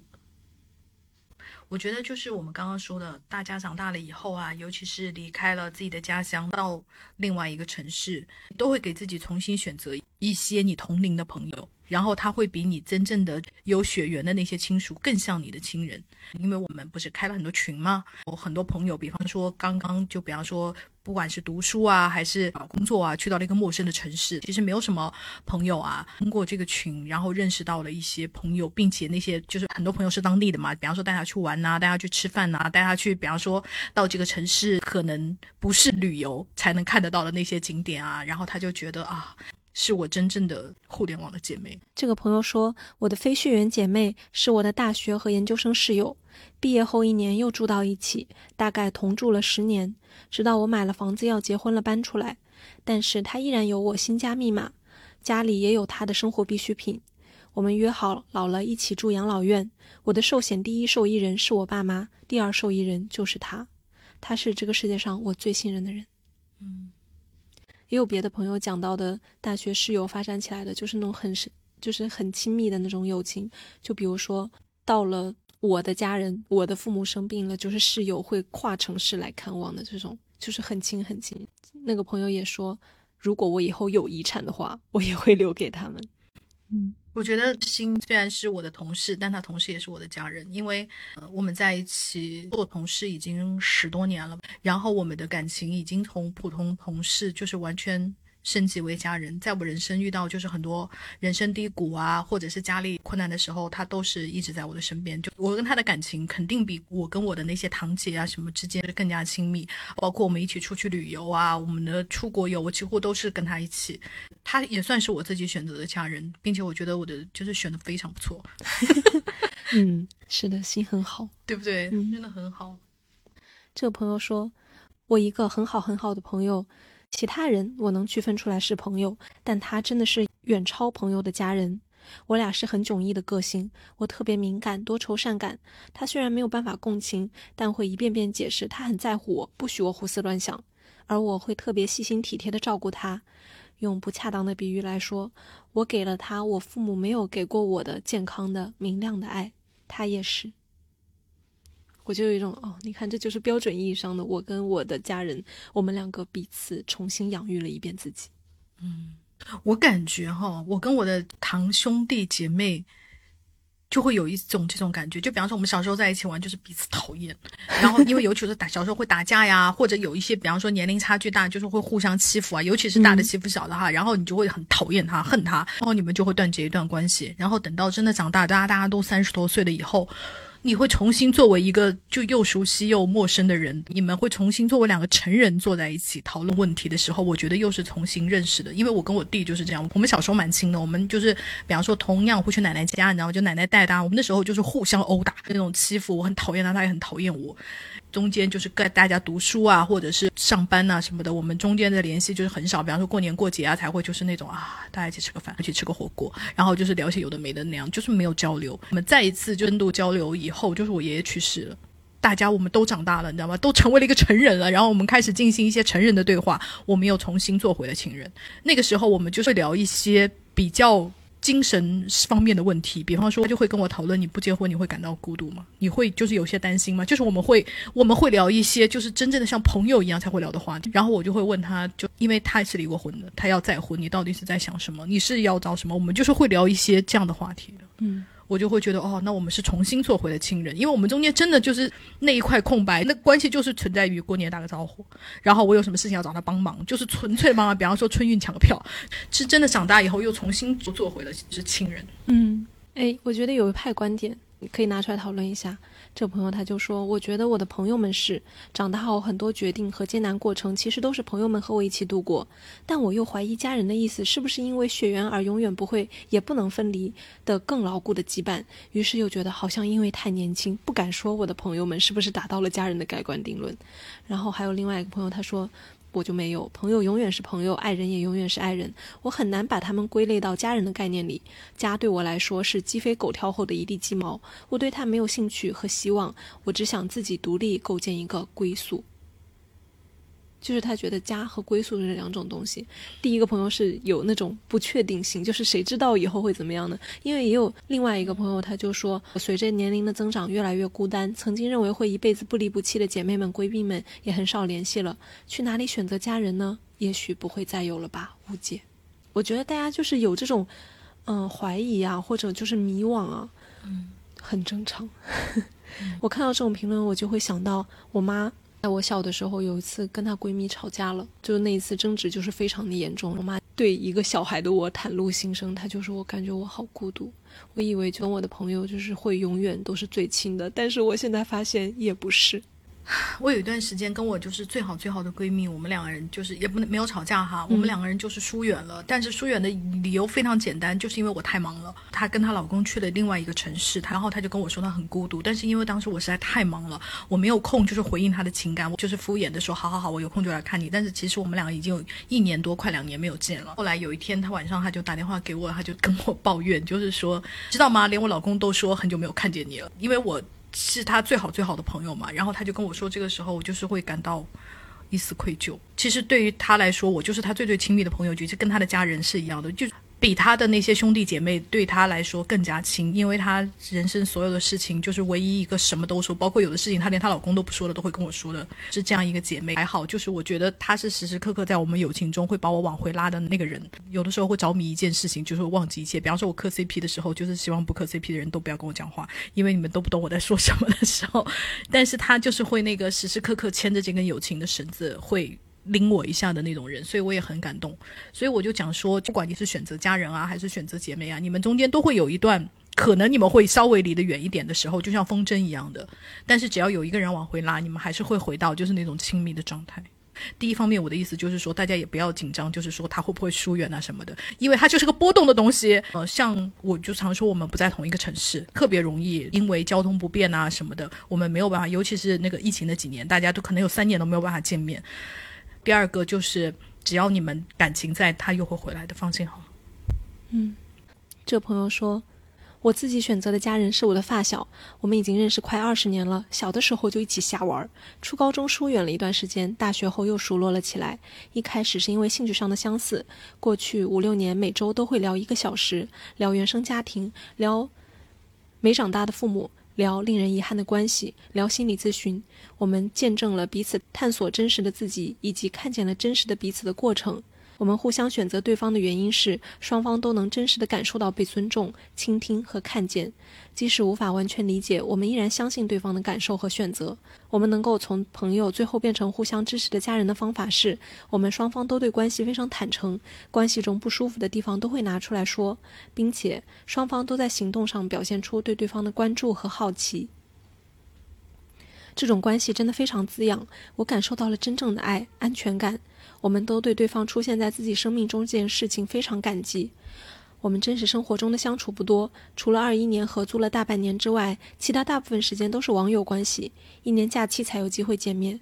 出国之后两年没见过了，一般通过每周的视频聊天，互相看对方推荐的视频、输影音来保持思想的同步。写到这儿，感觉真的还要创造机会和他线下见面很多次才行。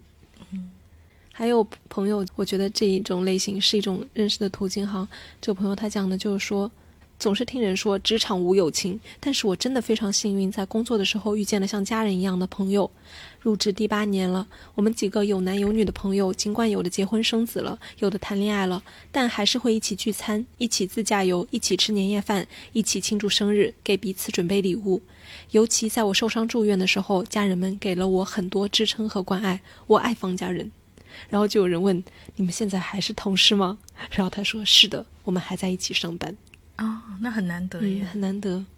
然后还有另外一个朋友，他讲的是他的领导。他说：“现在的领导有让我慢慢有种感觉，我一个人来到厦门工作，谁也不认识。本来也觉得还好，一个人在现代社会生活不是多难的事情。结果碰到了一个超级好、超级操心的领导。”出差的时候，晚上会电话确认我的安全，会在可以安排的时间里带我多看看风景，给我介绍每个景点，会在我自己开始跑客户的时候跟我说加油，会在更老的前辈面前称呼我为小家伙，会听我讲废话，而且很难得，领导是个有能力、有规划的人。在我刚毕业对什么都不知道的时候，领导会分成周、月、更长时间对我进行一个大概的规划，至少让我不会因为未知而恐慌。真的超级幸运。而且整个团队氛围也很好，同事也超级好，听上去都像一种童话。对，我就是感觉真不错。就是我们这个世界上，就是有人生活在童话故事里。这个朋友他说，我有认识的一起打游戏的网友，已经认识十年了。今年我们几个女生春天一起去了迪士尼，冬天一起去哈尔滨，刚回来，哈哈，在哈尔滨打车的时候，司机问我们从哪里来的，我们相视一笑，天南海北。既不是因为读书，也不是工作，更不是发小，就是因为打游戏。缘分真的很奇妙。哦，我觉得这个朋友他讲的很好。他说，初中为了提高数学成绩，妈妈给我找了个老师。那时候每周六晚上都去老师家里补课，老师对我特别好。当时我正值爸妈离婚，可能是眷恋这种关心吧，总觉得补课一结束，老师就跟我没联系了。于是跟妈妈聊过后。扭扭捏捏的跟老师提了希望认她当干妈的事，老师答应了，也真心对我这个自己找上门的干女儿好，经常叫我过去吃饭，关心我的状况，我也很感激她。只是后面我因为自己的心理出了点状况，处于自暴自弃的阶段，任何关爱都让我觉得有负担，当时甚至后悔怎么给自己找了一个这么关爱自己的长辈，压力大到不行，于是自己渐渐疏离了老师。老师真的很好，很善良。即便我不联系他，还是会找到我，尽可能帮助我，希望我过得好。但现在我还是很后悔当初向老师提出这个请求，毕竟自己辜负了对方的好意。总觉得如果没有开启这段关系就好了，就不至于伤害别人。但我觉得这个朋友也不用太沮丧，因为我觉得缘分就是很难得的。跟这么好的一个老师结缘，他其实我我不觉得他是一件坏事，因为。人生还没有结束，你可能现在暂时关系遇到了一点波折，但是比如说你以后你要是觉得合适的机会啊，或者你自己心里觉得可以接受的，或者觉得自己再长大一点，就是心态上更平缓了一些，可以试着就是跟老师看看能不能就是再修复这段关系，重新把它捡起来，我觉搞不好还有机会。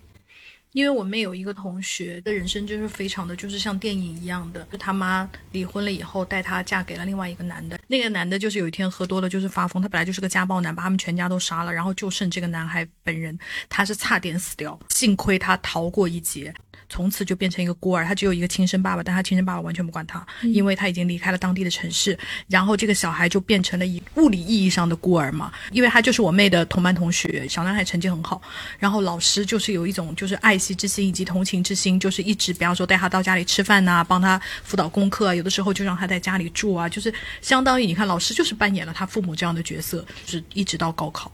然后一直到他长大以后，这个老师还很可爱，就是还幻想他能不能跟自己女儿结婚，因为他觉得这个男男孩就是比方说各方面人品也很好啊，工作也不错呀，然后就相当于自己看自己长大的。看这个老师相当于扮演了他生命中父亲的角色，在他没有真正爸妈的关怀下，人家还是就是很幸运的遇到了这样的老师。嗯，这个朋友说，我的公婆是我真正的家人。他们关心我们的生活近况，每次去吃饭都会准备我们俩爱吃的，特别是我爱吃的，一定会有。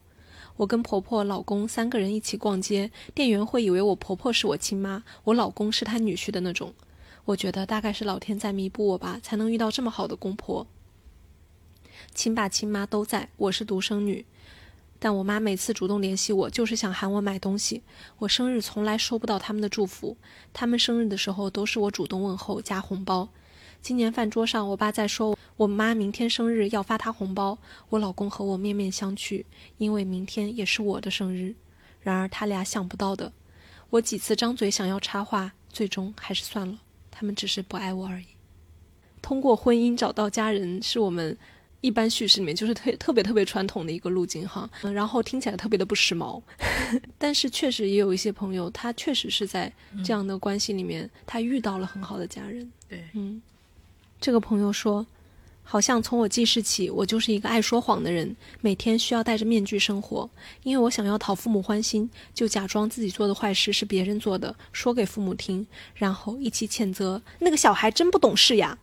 但我心里一直知道，我的真实面目无人知晓。为此，整个成长期我都很孤独。成年以后和男生交往，我也无法信任他们。我只是在扮演一个好女朋友，一个美丽温柔的女孩。一直到我二十一岁，一切都积攒到了一定的程度，我无法抑制自己的女性主义视角，也无法停止向内探索。这时候，我遇到了现在的伴侣，并由他引领我逐步的认识自己。他是我选择的家人。是我的恋人，是我最好的朋友，是我的心理医生，甚至是我的父母。我第一次感觉到有人能够接受面具下真实的自己。我把从小到大我不曾告人的所有的心思，好的、坏的、自私的、懦弱的，全都向他倾诉。他也和我分享了自己前二十年的人生。在一起这么多年，每次聊天都还可以彻夜畅谈。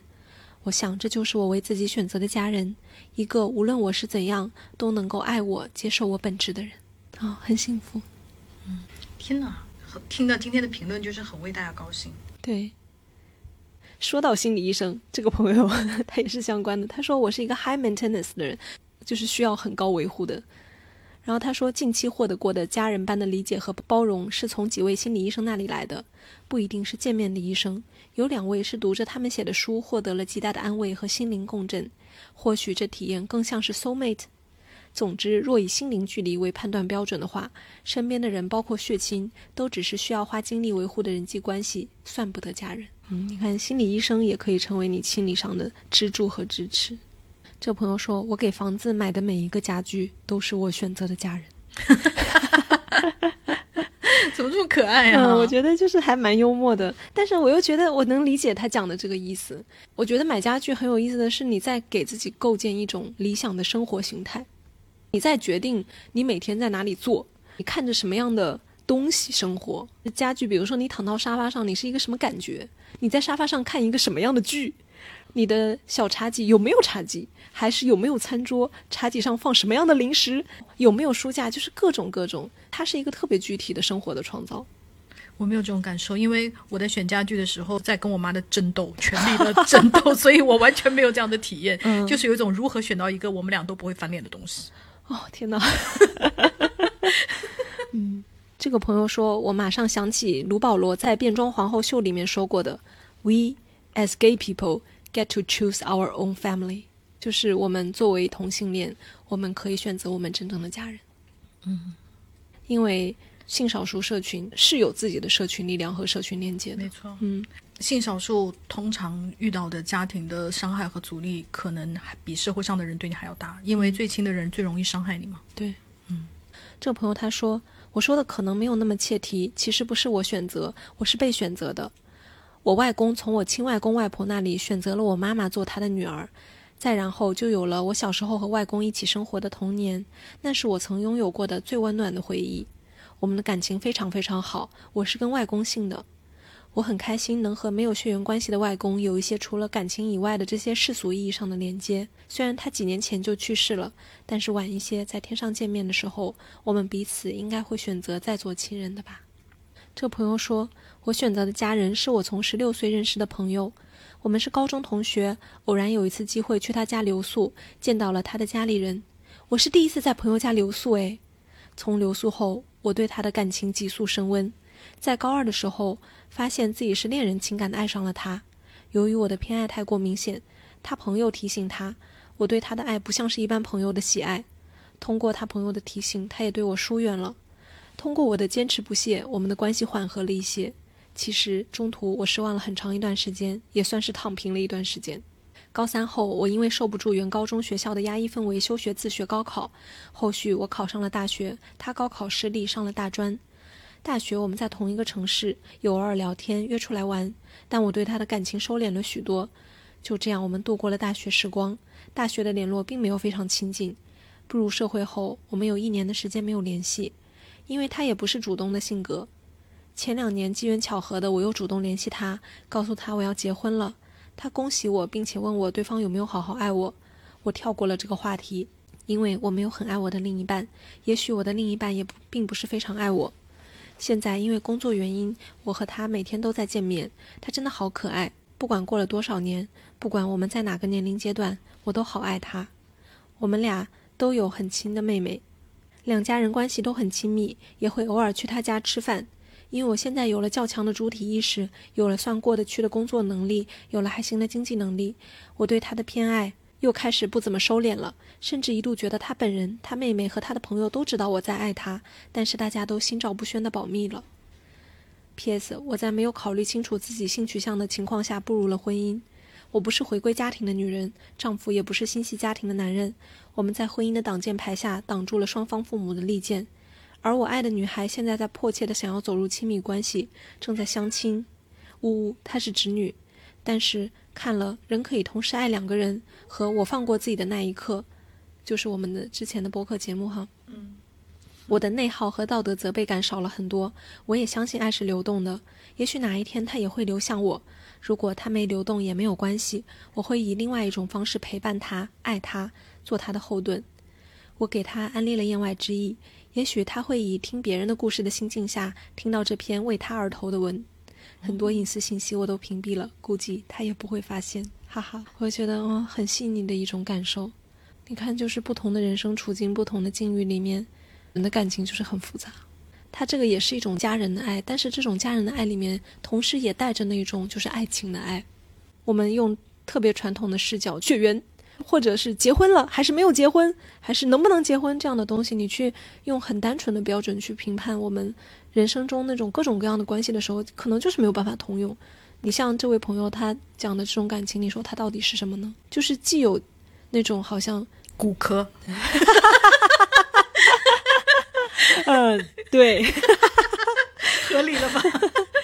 我每次我们聊到这个话题，我都会想到那个芥川龙之介的那个合同，大家。看没看过这篇小说？就是讲合同的出生，就是可以选择的。小合同在妈妈肚子里的时候，合同界的牧师，大概是牧师这一类的哈，就会对着妈妈的阴道大喊：“你愿不愿意做他们的小孩？”你说 yes or no。如果你说 no 的话，就是肚子就会平下来，就是小合同就是会消失掉。如果你说 yes 的话，小合同就是会顺利的诞生。所以在小合同出生前，大家就有一次选择的权利。这时候就是通常合同爸妈就会开始狂许诺，然后说我以后绝对不会逼你做作业。我也不会让你考清北，可能会有一些许诺，然后小孩子会选择我要不要做这样人。人的小孩。我每次就是我们聊到这个话题的时候，我都会想到这样一篇故事。当然，我们人类目前还没有进化出这样 这种功能，但是我又常常想说，就算进化出，你能保证你不选错吗？承诺的未必做得到啊。对啊，就是他可能不是故意的，只是能力问题，他最后没有做到。像你，嗯，确实，如果你有这个需求的话，让大家就是很幸运的碰到你觉得对你的人生、对你的心理健康非常有好处的那个。非血缘家人，当然有血缘也没也也很 OK 啦，就是你找到适合你的那种亲密的那种感情。嗯，最后再次感谢 Coach 和小宇宙按自己的方式来的播客企划系列，让我们能够做出这样的一期节目。言外之意，也希望大家在新的一年能够更加自由的做自己，能够更加自由的表达。推荐大家也去收听这个特别企划里的其他节目，《心动女孩》、《处女武器》、《离心力比多》，他们会聊按自己的方式打扮、工作、结婚，是我们可能很多人都会遇到的阶段。听听这些主播们做出了什么样的选择，也欢迎大家多多关注 Coach 接下来的更多活动。如果大家听完我们这一期，就会有一些，比方说更精彩的你和非学员。关系亲人的那些评论，然后还没有来得及给我们投稿，但是要听完了以后，还是迫不及待要跟我们分享的。也欢迎大家来留言，或者是来讨论大家对这个看法。也有朋友会觉得不是啊，我觉得学员更可靠啊，我觉得也不是，就是 也欢迎大家来跟我们讨论。我不管你是同意还是不同意的，都欢迎大家就是来吵架也可以。因为我们这样说的，就是希望大家在新的一年，在二零二四年，能够更加自由的做自己，能够更加自由的表达。我们做这个播客其实很简单，就是希望大家能畅所欲言，也希望大家能有一块地方能够发表跟我们相同的意见，或者是跟我们不同的意见，我们都很希望大家来讨论。嗯，好，那今天的节目就到这里喽，我们下次见吧，拜拜，拜拜。